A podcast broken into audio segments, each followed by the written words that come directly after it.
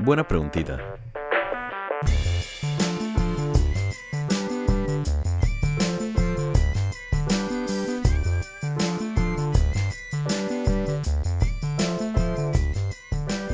Bienvenidos a su buena preguntita del día de hoy. Yo soy Frisco, espero que estén saludables, descansados y listos para navegar a través de este fascinante tema, el ancho de banda. Oh sí, desde acá escucho los gritos de emoción. No les quito más tiempo, así que empezamos. Antes de hablar directo del ancho de banda, tenemos que familiarizarnos un poco más con este tema. Así que vamos a hablar primero de las unidades de medida de almacenamiento de datos. Bits y bytes. Probablemente han escuchado estos términos, probablemente no, pero vamos de lleno.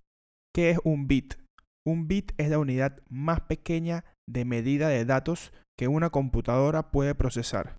Su valor siempre va a ser o 0 o 1, o sí o no, positivo o negativo, como quieran verlo. Eso es un bit. Es como el átomo más chico de datos para la computadora. Un byte es una cadena de 8 bits. En otras palabras, 8 bits es igual a un byte. Es importante entender la diferencia entre estas dos porque una es literalmente 8 veces más grande que la otra. Si bien los archivos de nuestra computadora y el almacenaje de nuestro celular se mide en bytes, las velocidades de Internet se miden en bits por segundo. Cuando vemos anuncios de velocidades de Internet, por ejemplo, 160 megas por 60 dólares, el anuncio se refiere a 160 megabits por segundo, lo cual equivale a 20 megabytes por segundo.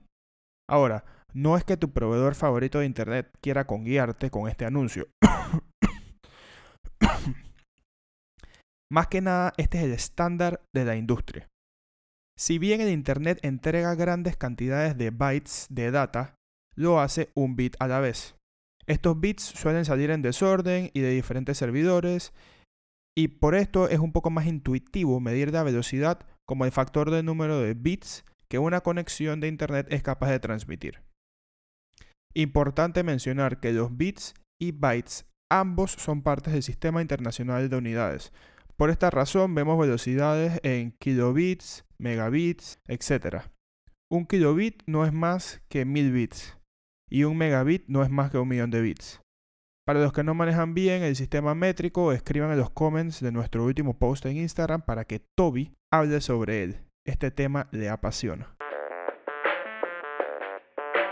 Ok, ok, ok, estamos entrando en calor, pero antes de meternos de lleno en cómo funcionan las velocidades de Internet, tenemos que poner un poco más en contexto las dimensiones de los bytes. Para esto visualicemos este ejemplo. Imagínate una foto de una cámara pifiosa de estas Nikon o Canon, ¿ok? Una de estas fotos puede pesar entre 1 y 2 megabytes. Ya que tenemos esto en mente, ¿cómo viajaría esta foto a través de distintos hardware?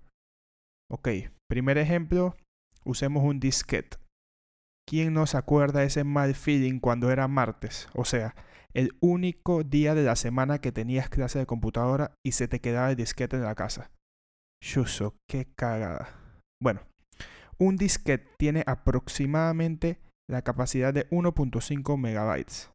O sea que tal vez nos quepa una foto de nuestra cámara pifiosa en un disquete. Otro ejemplo sería el siempre confiable CD-ROM, ¿verdad? Un CD-ROM aguanta aproximadamente 650 megabits. En este ya tendríamos más holgura para meter unas 250 fotos de la cámara pifiosa ahí. Ok, ahora que tenemos una mejor idea de los tamaños de los archivos que manejamos, entremos a ver, por fin, las velocidades de Internet o los anchos de banda, como los llamamos. Imaginemos cada conexión al Internet como una tubería de agua. Mientras más grande la tubería, más agua o más data puede pasar a través de esta tubería al mismo tiempo.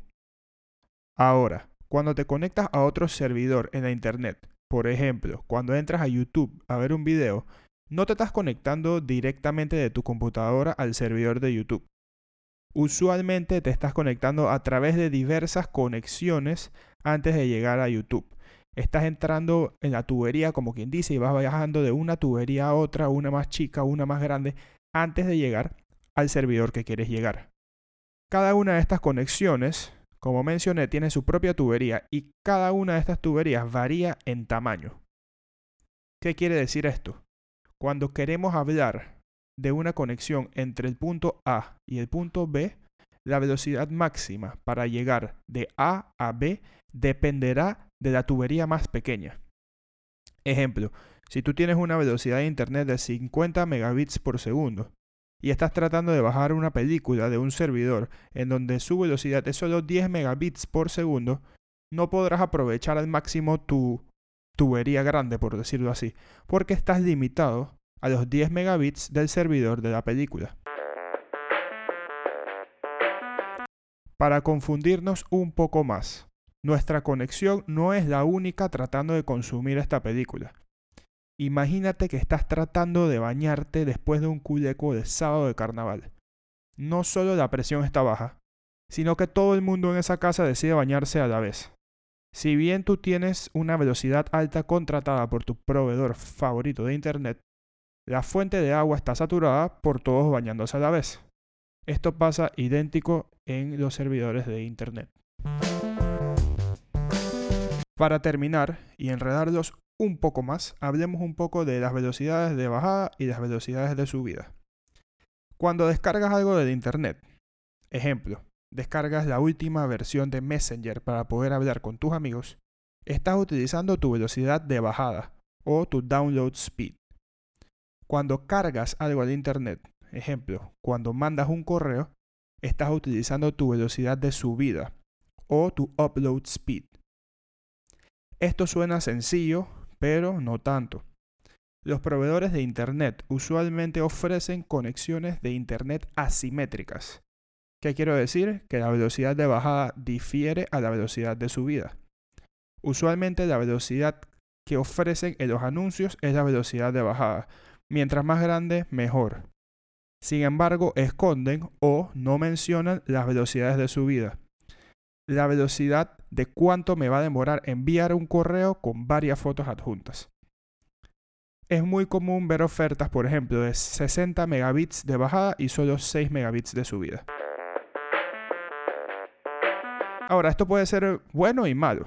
Si lo único que haces es navegar en la web, ver videos y mandar correos de vez en cuando, la velocidad de subida no será un gran problema para ti.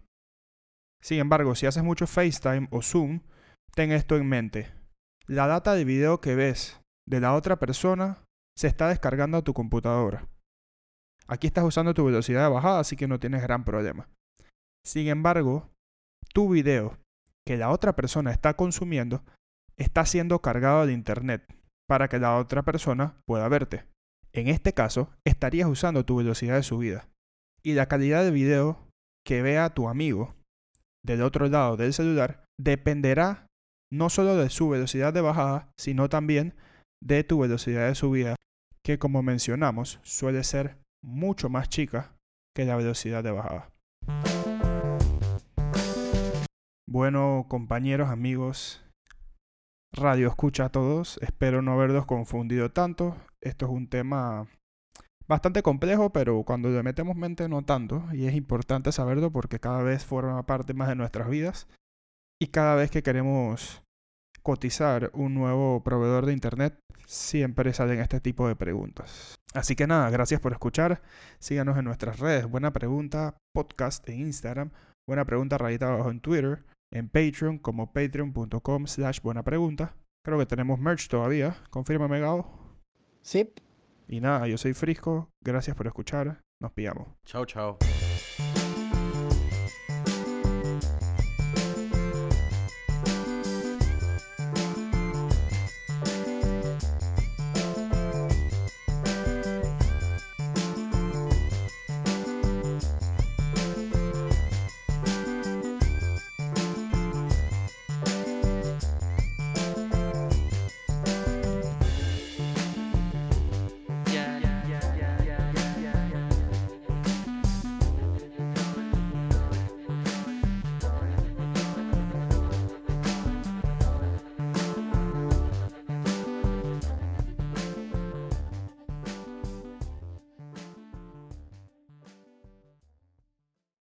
Buena Pregunta es una producción de podcasts artesanales.